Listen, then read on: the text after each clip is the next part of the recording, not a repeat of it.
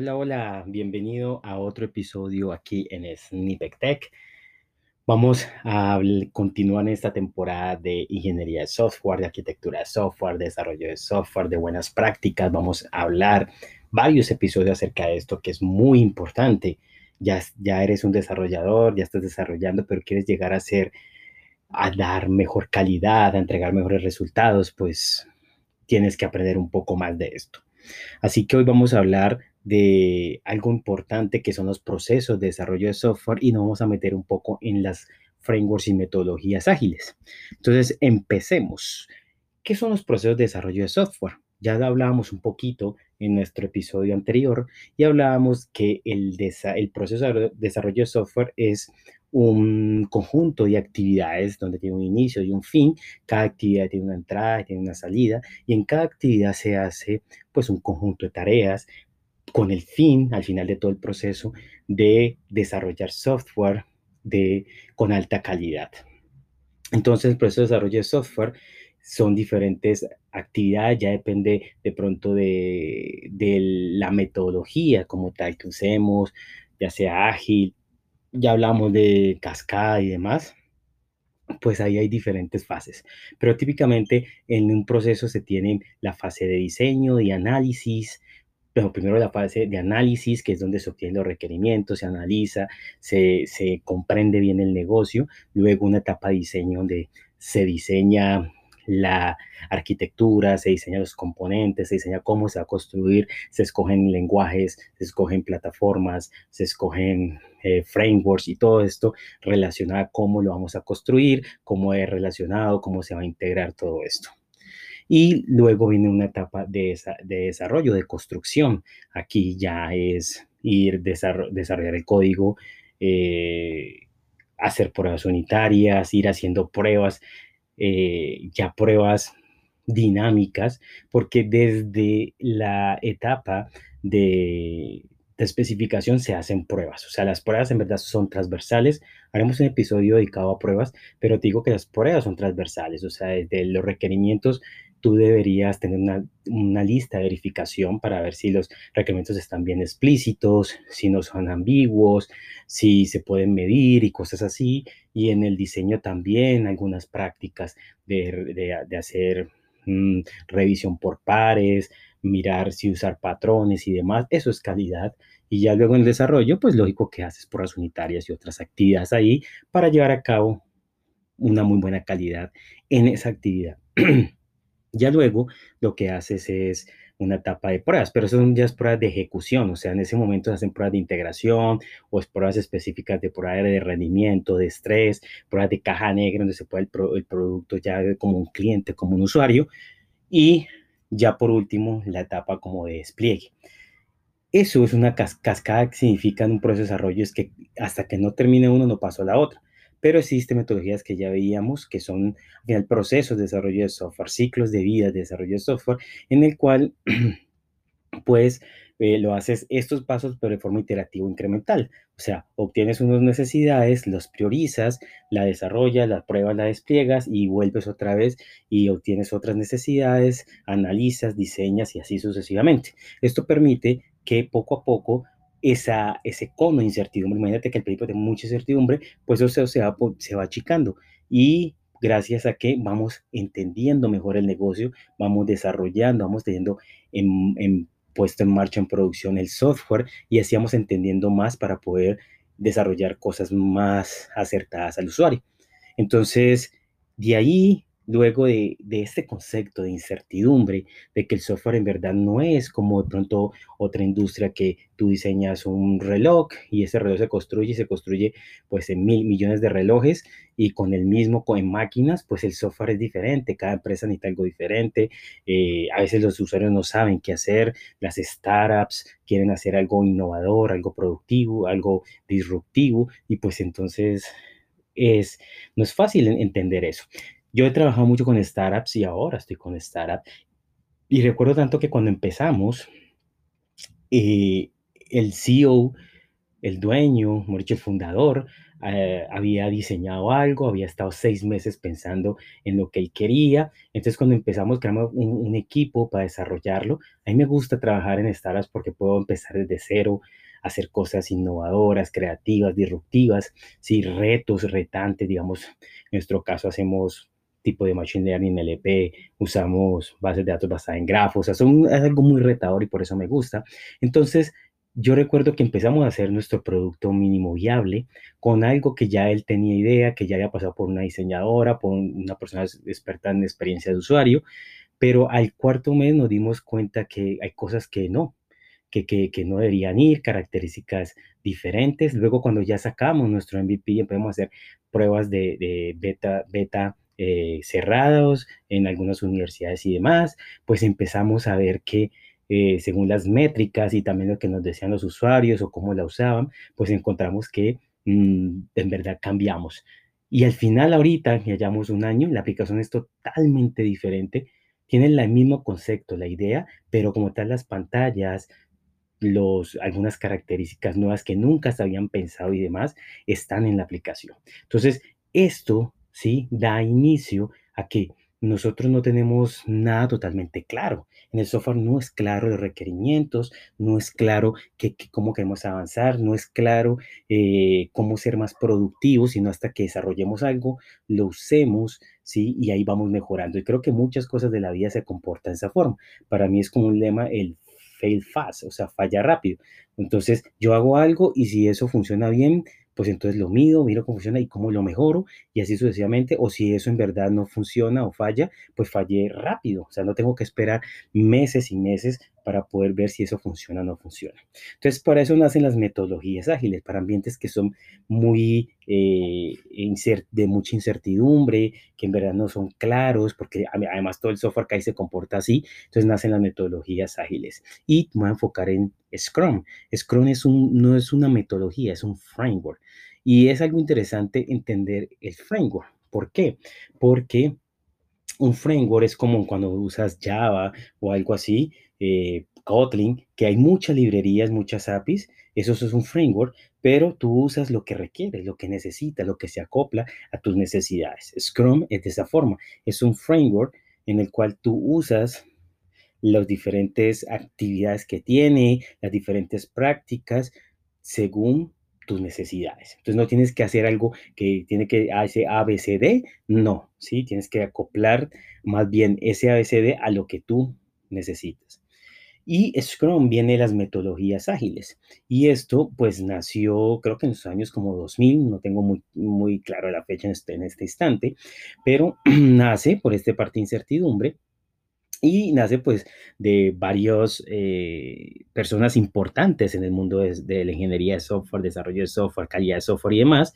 Por ejemplo, nombres como Ken Beck, ¿sí? Ejemplos como Robert C. Martin, creo que los he escuchado, ¿sí? O Martin Fowler, Sí, Robert C. Martínez el tío, el tío Bob. Entonces, miren, son por nombrar tres personas muy, muy conocidas y hay muchos más ahí que han sido fuertes en el mundo de ingeniería de software, de desarrollo de software y demás, pues se reunieron y dijeron, bueno, estamos haciendo cosas diferentes, formas diferentes de hacer software, formas mejores de desarrollar. Así que a partir de toda su experiencia y demás de estas personas gurús, pues entonces dijeron, hemos aprendido a valorar lo siguiente. Y dijeron, valoramos más los individuos y sus interacciones sobre los procesos y herramientas. Y eso es lo que llaman el manifiesto son cuatro, te las voy a decir. Entonces, aprenden a valorar más los individuos, a las personas es lo más importante, pero no es una palabra ahí, una frase que se vuelve algo coloquial y algo normal en la empresa que dicen, sí, que las empresas son, las personas son importantes en la empresa, pero en verdad al final los, los explotan, no les pagan adecuadamente, no los, no los capacitan, no, se, no, son, no hacen parte de la empresa como verdaderamente son, como personas, sino que los tratan como unas máquinas, como un recurso. Entonces, verdaderamente lo que hay que aprender es a valorar estos a las personas y además sus interacciones, cómo ellos se interaccionan, cómo ellos se comportan. No sobre procesos y herramientas, o sea, individuos e interacciones sobre procesos y herramientas. A veces llegan en la empresa y dicen, nosotros primero que vamos a hacer es el proceso y después las actividades y después vamos a hacer estas herramientas y después así contrate a la gente. No, debería ser al contrario, contratemos la gente, cómo ellos interactúan, cómo ellos se relacionan y ellos mismos van a crear su proceso, van a usar las herramientas adecuadas, ¿sí?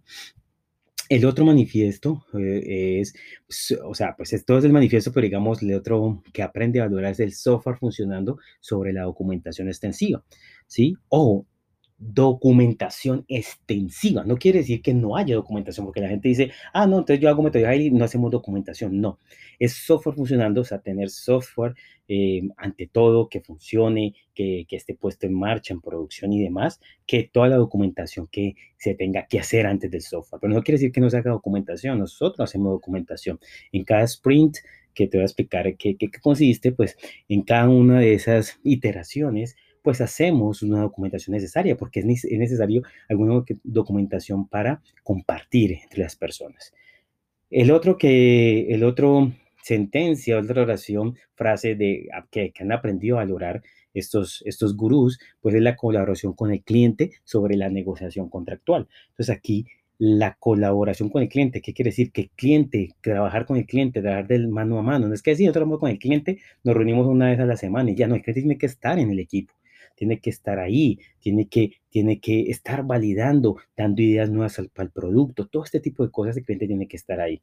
Sobre una negociación contractual, o sea, hacer un contrato y decir, sí, usted dijo esto, esto, esto, y pues entonces esto es lo que lo que usted me dijo y ya no puedo hacer nada más y, y yo ya hago mi equipo y nos vemos dentro de tres meses. No.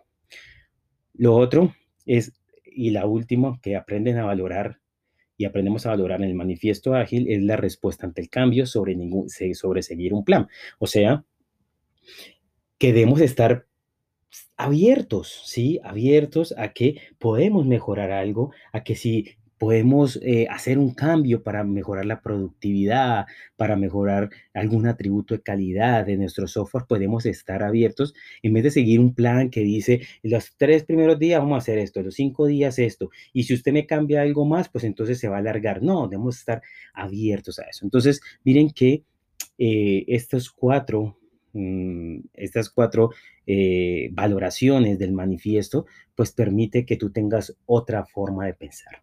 Y a partir de eso nace metodologías y frameworks. Y esto nace Scrum, que se volvió una moda, super moda, y que pues ahora lo siguen usando, y en verdad es muy usado, nosotros lo usamos, pero hay que entender que es un framework. Y como es un framework, pues usar lo que tú necesitas. Entonces, Scrum es un framework ágil en el cual pues tiene diferentes actividades, diferentes roles y pues ya tú has, implementa lo que necesitas. Tiene tres, eh, tiene mm, cuatro roles en general, que son el Product Owner, el Scrum Master, el equipo, ¿sí? Y puede ser los stakeholders. Los stakeholders eh, o sea, personas de que de pronto el cliente, el usuario que, que u otros relacionados que nos va a ayudar a mejorar nuestro, nuestro, nuestro software, ¿no? Entonces, el Product Owner es la persona que encarga más de obtener esas necesidades, esos requerimientos, al final lo llamamos como historias de usuario, eh, de tener esto, mm, de tener, estar con los stakeholders, con el usuario, con el cliente, también con el equipo, eh, es el puente de comunicación para que llegue la comunicación más exacta, mm, más detallada, ¿sí? Poder negociar de lado y lado para construir, ¿listo? El Scrum Master es un facilitador, es una persona que va a ayudar a, desenredar nudos. Entonces, si hay un problema en infraestructura, hay un problema en el equipo de, pruebas, hay un problema en la parte de, desarrollo, hay un problema así, pues él va a tratar de solucionar eso, de, brindar las mejores formas, las mejores prácticas para poder solucionar. O sea, no, es que se la sepa toda, ni es el ni, el, ni es el experto técnico, ni nada de eso, no, es la persona que ayuda a facilitar ahí y que y ayuda pues que las prácticas que se han definido que el equipo va a usar de Scrum pues se haga. Y está el equipo y el equipo es todos eh, los desarrolladores, los TERTES, de infraestructura, los de DevOps, o sea, no es separado decir es el, equipo de, de, desarrollo, el equipo de pruebas, no, solo hay un equipo porque todos estamos luchando, estamos haciendo, estamos trabajando para sacar un producto, para sacar un software, ¿no? Y pues vemos diferentes actividades. Tú defines un sprint y un sprint es como una iteración.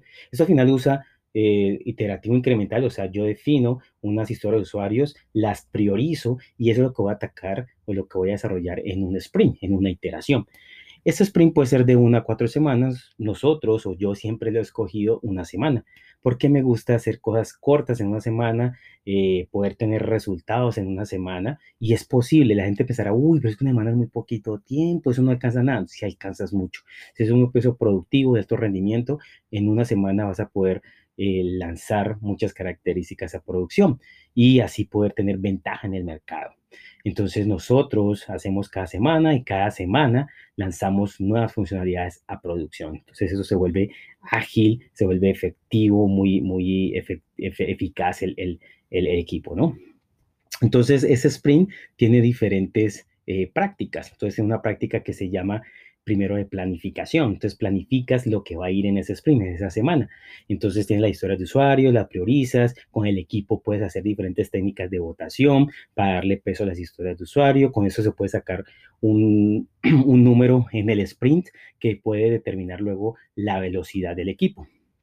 Esto pues se hace cada sprint y el equipo al final se compromete qué es lo que va a hacer. El, equipo dice, sí, esto nos comprometemos, esto, esto es lo que vamos a hacer y ya todos están comprometidos en que al final del sprint está todo desarrollado y probado.